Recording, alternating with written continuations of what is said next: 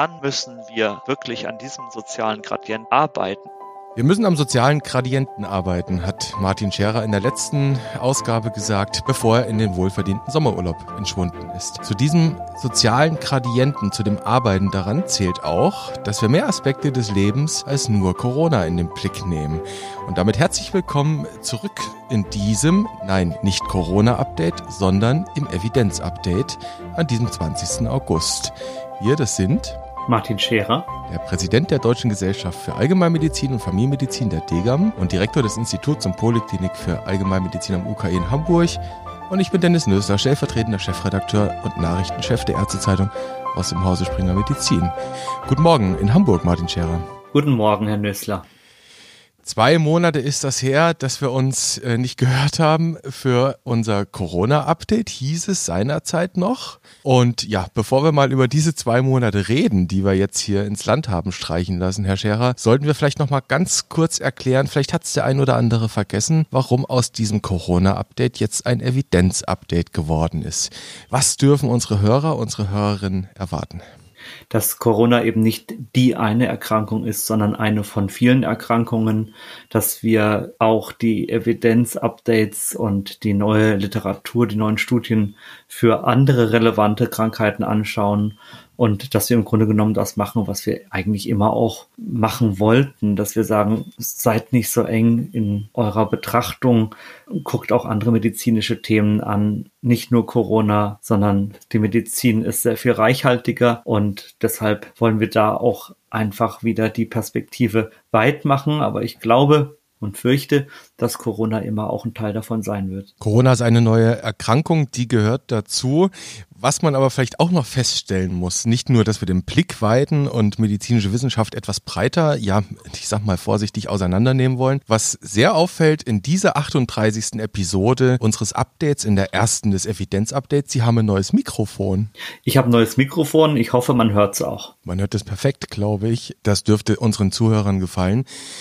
Also erst einmal danke nochmal für die Einordnung, Herr Scherer, für das, was jetzt auf uns zukommt, für das, was wir vorhaben in den nächsten Wochen und Monaten. Und damit kommen wir gleich zum, ja, mutmaßlich wichtigsten Teil dieser Episode, nämlich dem Rückblick auf die letzten zwei Monate. Martin Scherer war ein Teil davon jedenfalls im Urlaub.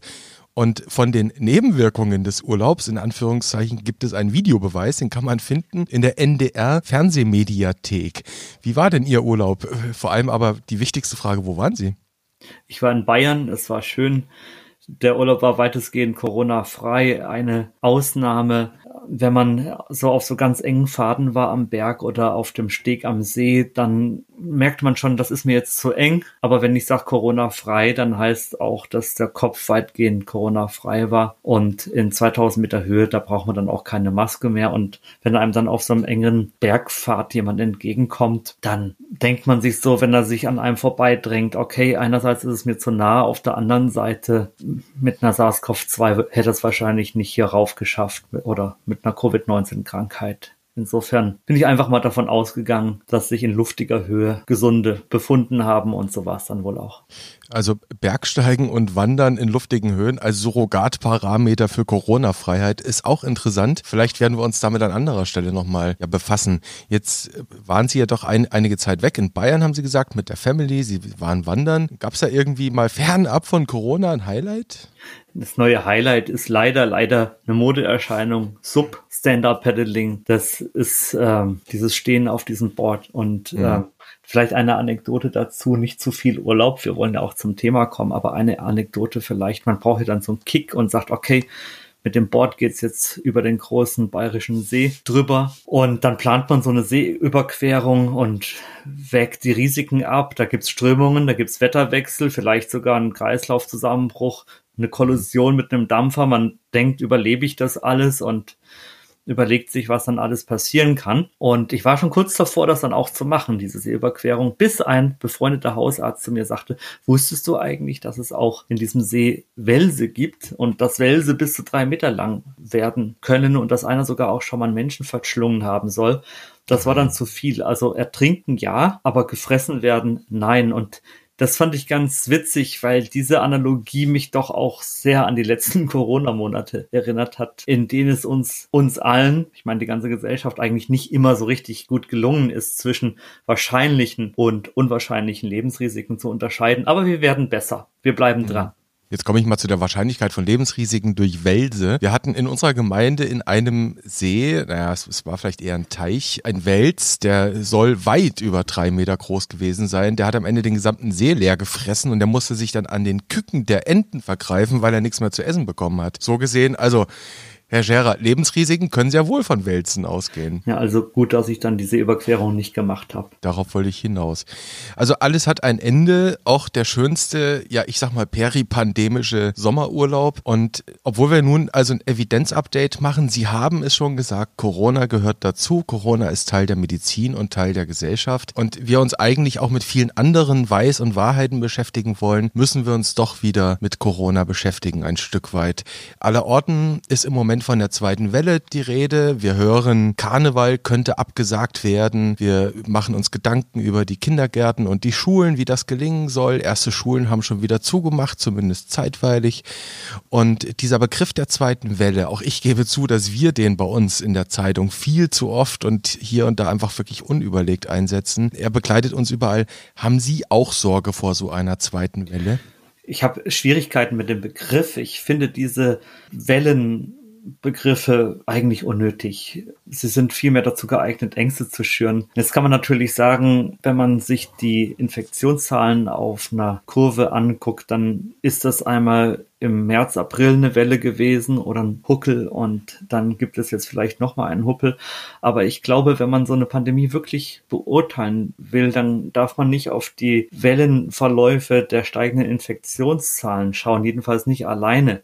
Denn sie sind eigentlich eine Mischung aus mehr Testen und mehr Infektionen. Viel wichtiger ist doch, wie viel schwere und wie viel tödliche Verläufe es gibt. Und da ist nichts mit Welle, jedenfalls noch nicht. Da haben wir ein Plateau schon seit sehr langer Zeit. Das ist im April mal kurz angestiegen, aber ansonsten haben wir da ein Plateau. Kann es natürlich sein, dass die steigenden Infektionszahlen dann irgendwann auch einen kleinen Anstieg bei der Mortalität machen. Noch ist es nicht der Fall und hoffentlich bleibt es auch so. Also mit dem Begriff Welle habe ich so meine Schwierigkeiten. Und dann ist die Frage, auf was für Werte man guckt. Also guckt man jetzt auf die Zahl der Testergebnisse, also wie viele Menschen erkrankt sind oder viel mehr infiziert sind. Infiziert sein, wissen wir ja, heißt noch lange nicht, dass jemand erkrankt ist. Das ist mal das eine.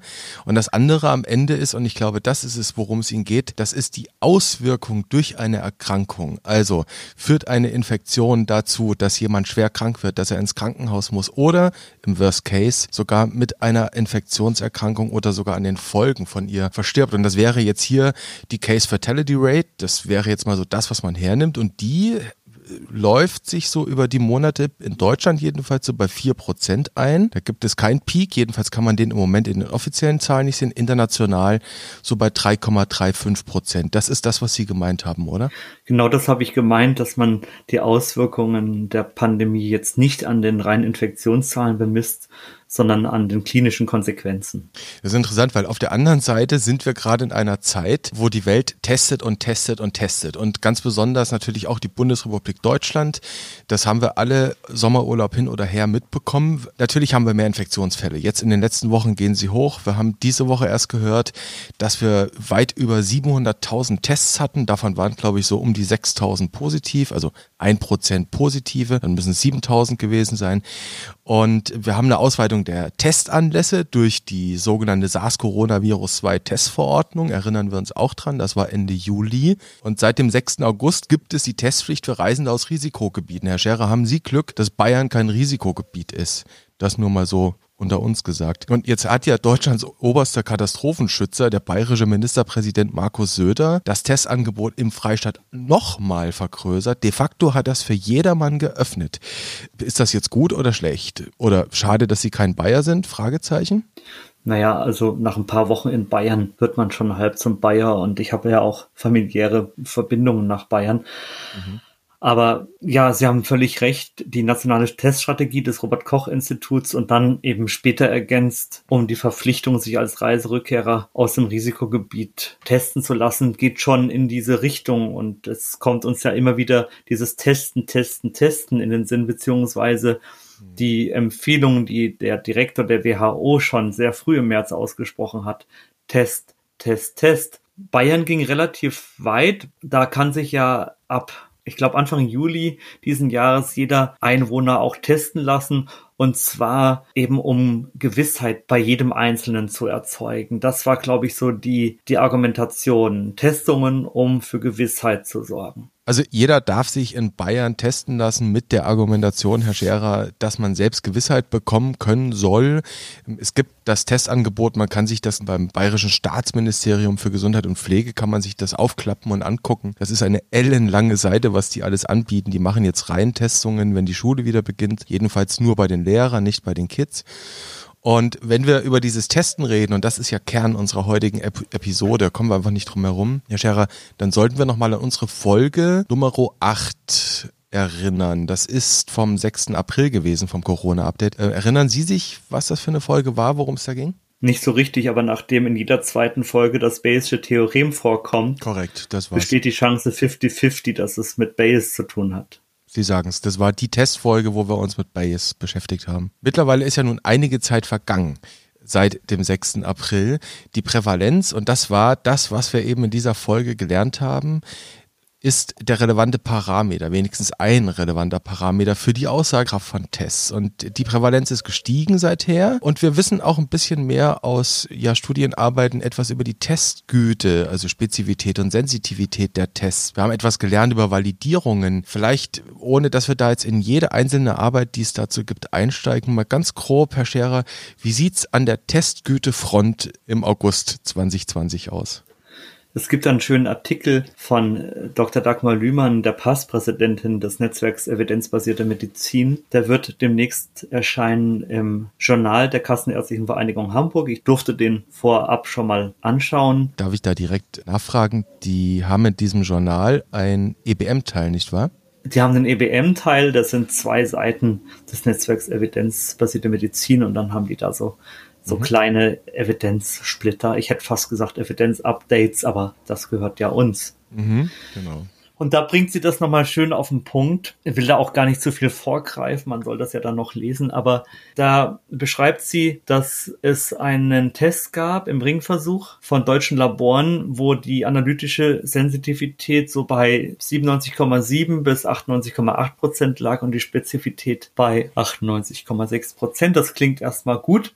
Mhm. Wenn das so ist, dann werden halt von 100 Infizierten 98 richtig als infiziert erkannt. Das ist dann die Sensitivität und von 100 Gesunden erhielten dann 98 oder 99 ein richtig negatives Testergebnis. Und ein bis zwei Personen würden allerdings entweder fälschlich als infiziert bezeichnet oder das Testergebnis wäre eben nicht interpretierbar ein bis zwei, das klingt noch relativ wenig. Da sagt man, naja gut, das ist ein Kollateralschaden, aber wir reden hier von eins bis zwei vom 100. Und wenn, wenn wir das Ganze jetzt mal hochskalieren, Herr Scherer, und sagen, naja, jetzt letzte Woche war es, hatten wir über 700.000 Tests und davon ein bis zwei Prozent, dann haben wir eine Menge. Dann haben wir eine Menge und hinzu kommen ja noch andere Fehler, zum Beispiel Fehler bei der Probenentnahme. Ich habe jetzt schon so viele Filme gesehen, mhm. auch so Antextbilder von Nachrichtensendungen, wo da im Vestibulum Nasi agiert wird bei der Probenentnahme. Es gibt Fehler und Probleme beim Probentransport, vielleicht auch mal Verwechslungen oder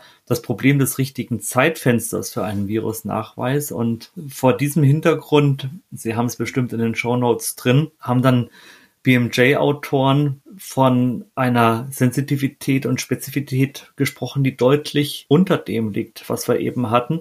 Die gehen dann eher von einer effektiven Sensitivität von 70 Prozent aus und einer Spezifität von 95 Prozent. Und dann wird die Aussagekraft eines einzelnen positiven Testergebnisses schon eher verschwindend gering. Wenn ich das mal ausführen darf, soll ich? Na bitte, ja bitte. Vielleicht eins noch zwischendurch, weil Sie haben gerade diesen wichtigen Begriff Shownotes gebracht, Herr Scherer. Ja. Ganz wichtig, natürlich machen wir die Arbeit aus dem BMJ da rein. Das ist ein Review gewesen. Und ähm, was wir auch machen sollten, wir machen einen Link zum EBM-Netzwerk, www.ebmnetzwerk.de, kann man schon mal sagen, weil dort findet man die Artikel aus dem KV Hamburg Journal. Für alle, die nicht Mitglieder der KV Hamburg sind, ist vielleicht ganz wichtiger Lesetipp. Aber ja, das mal auszuführen mit diesen 70 Prozent, was die ermittelt haben, das wäre vielleicht mal ganz gut, dass wir eine Vorstellung bekommen, wie miserabel so ein Test auch sein kann im schlimmsten Fall.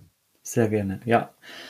Nehmen wir mal die Risikoregion. 50 von 100.000 sind infiziert. Das heißt, die Wahrscheinlichkeit ohne Test beträgt 0,05 Prozent. Wenn ich jetzt mhm. aber einen positiven Test habe innerhalb einer solchen Risikoregion bei dieser effektiven Sensitivität von 70 Prozent, dann lande ich bei einer Wahrscheinlichkeit von 0,7 Prozent. Also nochmal, Risikoregion, 50 von 100.000 sind infiziert. Das ist die Vortestwahrscheinlichkeit. Jawohl.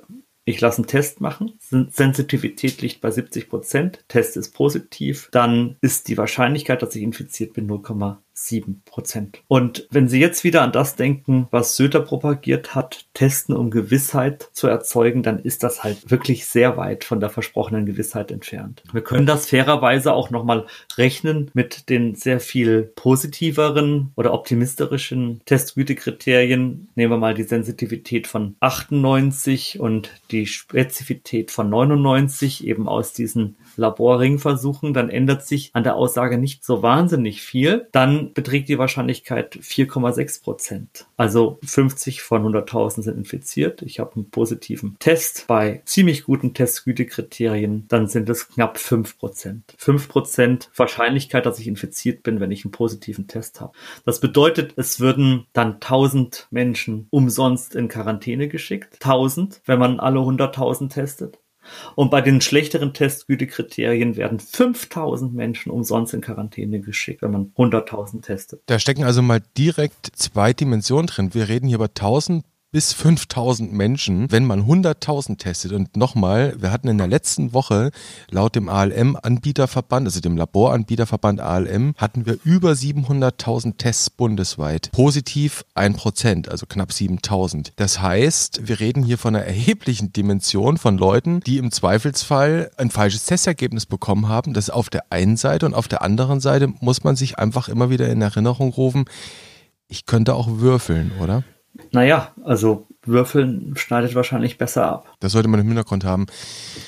Herr Scherer, was man zu, zu all diesen Zahlen vielleicht so ein bisschen auch nochmal thematisieren muss, ist, wie das Ganze jetzt weitergeht. Also wir haben auf der einen Seite die Hoffnung beim Testen, dass wir irgendwie uns zu der Erlösung testen.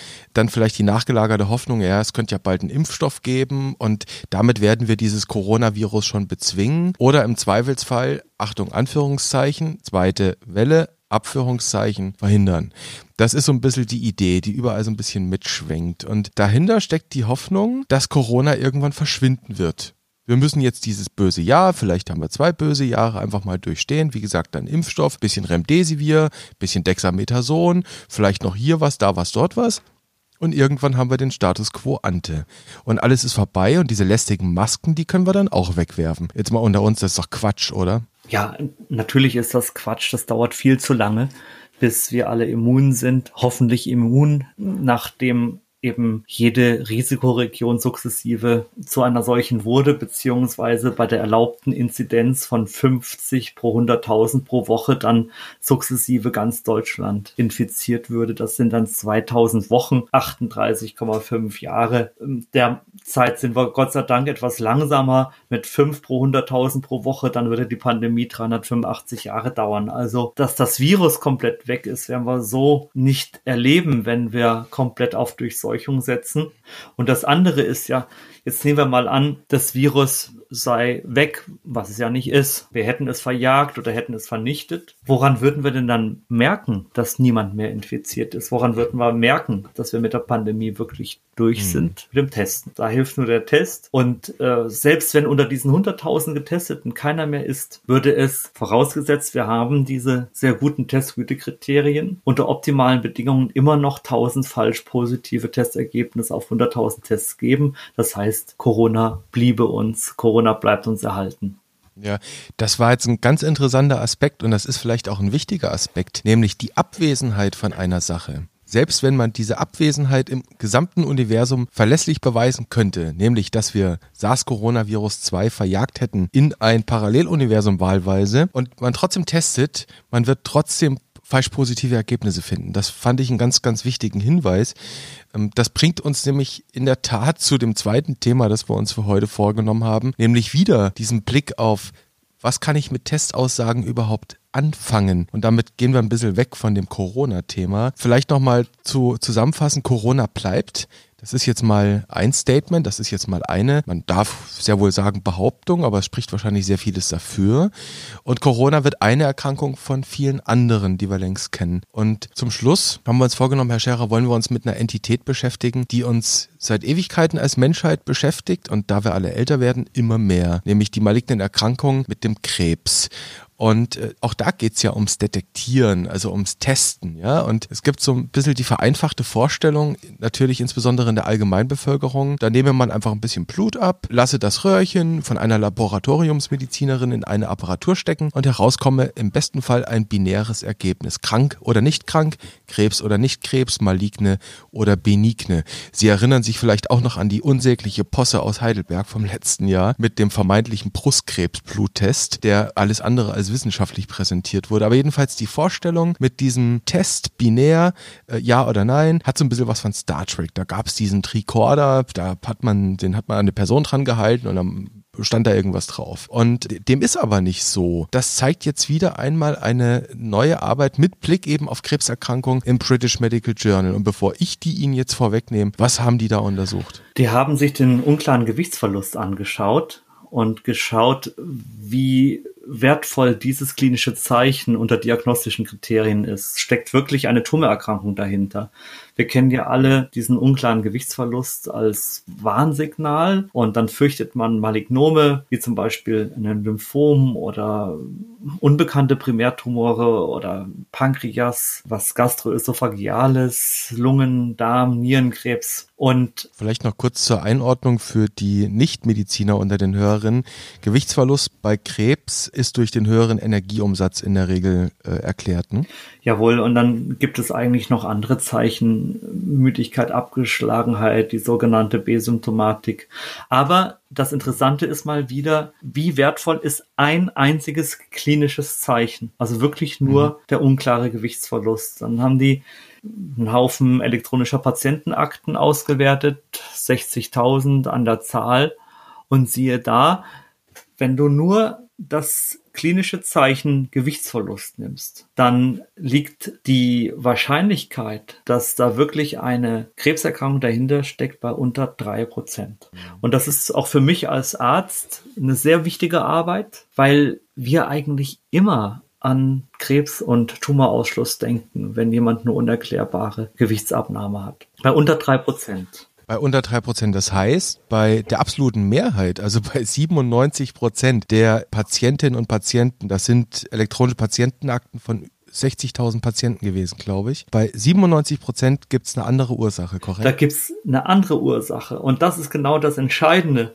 Und deshalb finde ich diese Arbeit auch so instruktiv. Und jetzt sind wir eigentlich auch mittendrin in dem Evidenz-Update, wie wir es uns vorgestellt haben. Es sind viele andere Differentialdiagnosen, die da in Frage kommen. Zum Beispiel die mhm. fortgeschrittene Herzinsuffizienz, die COPD, die chronisch obstruktive Lungenerkrankung, die Nierenerkrankung, die Pankreasinsuffizienz, Malabsorption oder endokrine mhm. Erkrankungen. Also die differentialdiagnostische Palette ist extrem breit und deshalb sollte man sich jetzt nicht allein ohne weiteres typisches Warnsignal auf die Tumorsuche kaprizieren. Und dann gibt's noch die 25 Prozent der Patienten, die überhaupt gar keine Diagnose haben und trotzdem einen unklaren Gewichtsverlust. Also nochmal differentialdiagnostisch breit bleiben und dann eben mhm. nach weiteren klinischen Zeichen schauen. Sind beim Gewichtsverlust vielleicht noch Schmerzen dabei, Appetitverlust, ähm, eine Anämie, eine Eisenmangelanämie, eine Gelbsucht oder eine Lymphadenopathie, das heißt eine, eine Lymphknotenschwellung oder vielleicht eine Thrombose. Eine Thrombose kann auch mal ein paraneoplastisches Symptom sein, das heißt begleitend zu einer Tumorerkrankung auftreten. Und in dem Moment, in dem, und das ist beim Symptom Müdigkeit und bei vielen anderen Symptomen ähnlich, in dem Moment, in dem ein, zwei, drei andere Symptome hinzutreten, schnellt der positive prädiktive Wert in die Höhe und mhm. dann habe ich eine ganz andere diagnostische Sicherheit, um in eine bestimmte diagnostische Richtung zu gehen. Und das ist einfach eine gute Aussage, dass man sagt, bleibt in der Anamnese breit, bleibt in dem Blickwinkel breit und versucht eben das Symptom einzugrenzen. Jetzt sind wir ja in einer, ich sag mal, in Anführungszeichen algorithmisierten Medizin. Ja? Alles wird versucht, so ein bisschen in Schemata zu gießen. Es wird oft mit Kalkulatoren gearbeitet, mit Risikorechnern, mit Risikoscores. Ich denke jetzt mal so im Bereich äh, akutes Coronarsyndrom, denke ich mal an Marburger Herzscore oder sowas. Da gibt's ja zig dieser Kalkulatoren. Und könnte man jetzt aus dieser Arbeit heraus ähm, irgendwelche Kriterien noch ableiten, die den positiv prädiktiven Wert direkt und deutlich erhöhen? Das das sind Begleitsymptome, wie die, die ich eben aufgezählt habe, aber dann kommen natürlich auch noch verschiedene Bluttestergebnisse dazu, zum Beispiel mhm. ein niedriger Albuminspiegel, eine erhöhte Leukozytenzahl, Calcium, Blutplättchen oder Entzündungsmarker. Und dann entsteht eben plötzlich ein klinisches Bild, das ja eine, ein Verdachtsmoment darstellt hat man denn zu diesen äh, ja beiden Gruppen von Dingen, die man differentialdiagnostisch betrachten muss? Also einerseits, dass man natürlich mal ins Blut hineinschaut, dass man schaut, gibt es eine Begleitsymptomatik, andere klinische Merkmale, die darauf hindeuten. Hat man in, in dieser Arbeit vielleicht Patienten gefunden oder Patientengrüppchen, bei denen diese 3%-Schwelle grundsätzlich erhöht ist? Das sind Männer, die rauchen und das 50. Lebensjahr überschritten haben. Also bei denen wäre dann tatsächlich dieser drastische Gewichtsverlust vielleicht eher noch ein Indikator, dass da eine maligne Erkrankung vorliegen könnte. So ist es, ja. Mhm. Wenn Sie jetzt für sich diese Arbeit betrachten, die ja nun doch einige Patientenakten ausgewertet hat, ich glaube aus Großbritannien, nicht wahr? Großbritannien war das, ja. Wenn Sie diese Arbeit jetzt so für sich nehmen, was würden Sie klinisch mit dem Wissen aus dieser Arbeit anders machen, wenn jetzt eine Patientin, ein Patient eben mit diesem Gewichtsverlust bei Ihnen steht? Was würden Sie anders machen als vor der Kenntnis dieser Arbeit? Ich würde, glaube ich, nicht zu schnell auf die Tumorsuche gepolt sein, sondern mhm. auch eben nach anderen chronischen Krankheiten schauen, beziehungsweise die Anwesenheit die bekannte Anwesenheit solcher chronischen Krankheiten mit in Betracht ziehen das macht es natürlich nicht leicht, wenn jetzt eine Herzinsuffizienz da ist, vielleicht noch eine COPD, eine Nierenerkrankung und diese Erkrankungen alle auch eine mögliche Ursache für die Gewichtsabnahme darstellen können, dann ist die Frage, wie gehe ich jetzt mit dem Symptom Gewichtsverlust um? Ordne ich das einer dieser bekannten Diagnosen zu? Gehe ich trotzdem noch auf Tumorsuche? Und das ist eigentlich der Moment, wo die Medizin erst richtig anfängt, wenn man sich dann den Patienten anschaut, wenn man mit ihm spricht, wenn man über Ängste, Lebensziele spricht, wenn man priorisiert und dann zusätzlich zu dieser Patientenperspektive dann aber auch rein objektive Parameter wie zum Beispiel eine Lymphadenopathie hinzunimmt, ein paraneoplastisches Ereignis. Das ist hochinteressant und ich glaube, ich würde aus dieser Arbeit jetzt mitnehmen, bei Monosymptomatik, Gewichtsverlust nicht allzu schnell auf eine Krebserkrankung gepolt zu sein. Also auch nicht sofort ins CT überweisen, das könnte im Zweifelsfall dann Zweifelsfall ja. einfach Körperverletzung sein. Wohlgemerkt beim Monosymptom Gewichtsverlust, das heißt auf keinen Fall, dass man es nicht ernst nehmen soll, aber mhm. man muss es eben auf andere Weise ernst nehmen, als ich es doch das eine oder andere Mal in meiner Laufbahn getan habe. Mhm. Und wenn ich die klinische Handlungsweise bei diesen Patienten, also die wirklich dieses eine klinische Bild mitbringen, nämlich diesen Gewichtsverlust, zusammenfasse mit meinen Worten, dann ist die Konsequenz detektivische Kleinarbeit im Gespräch mit dem Patienten zusammen. Genau. Das ist mal ein Evidenzupdate der Art gewesen, wie wir uns das vorgenommen haben, Herr Scherer. Wir stellen zwei Dinge fest. Wir stellen fest, der Mensch scheint ein kompliziertes Ding zu sein, auf ganz mannigfaltiger Weise. Und das mit dem Testen, das ist so eine Sache. Und ich habe fast den Eindruck, wir haben ja jetzt die Situation, Herr Scherer, das mit dem Cliffhanger, das wird nicht mehr so richtig funktionieren, nicht wahr? Weil wir jetzt erstmal warten müssen, bis sie aus dem Urlaub sind. Viel zu lange wahrscheinlich. Viel zu lange, zwei Wochen, oh mein Gott. Und ähm, da muss man erstmal schauen, was jetzt in diesen zwei Wochen relevant wird, was interessant ist, was wir diskutieren wollen. Und das wissen wir noch nicht. Das müssen wir erstmal abwarten. Das müssen wir abwarten. Und da kann man vielleicht mal so ein bisschen Behind the Scenes machen. Ein kleiner Nebenhinweis für unsere Hörerinnen und Hörer, wie das jetzt so entsteht, das Evidenz-Update. Martin Scherer hat eh den Blick offen und sieht, was passiert in der Wissenschaft. Und daraus entstehen diese Impulse, aus denen dann diese Episoden entstehen. Das durften wir, glaube ich, verraten, oder? Das dürfen wir verraten. Ich bringen so ein paar Themen rein, über die ich gerne reden möchte, aber das lassen Sie sich nicht nehmen. Sie machen das Gleiche. Also, in diesem Sinne, Herr Scherer, war es mir eine Freude, einerseits über das Testen zu reden, andererseits über den komplexen Organismus Mensch und wie man mit Gewichtsverlust als, als einzelnes Symptom umgeht beim Menschen und eben nicht sofort sagt, das muss zwingend Krebs sein, ich schiebe ihn in die Röhre. Und es war interessant, wieder über das Testen zu reden mit Ihnen und auch bei Corona, ganz besonders bei Corona. Und ich glaube, das war nicht das letzte Mal, dass wir über Corona und übers Testen gesprochen haben. Das wird uns eine Weile noch begleiten. In diesem Sinne, vielen Dank für das Gespräch und bis zum nächsten Mal. Und das können wir auch verraten am 10. September. Am 10. September Ihnen einen schönen Urlaub. Danke. Tschüss. Tschüss.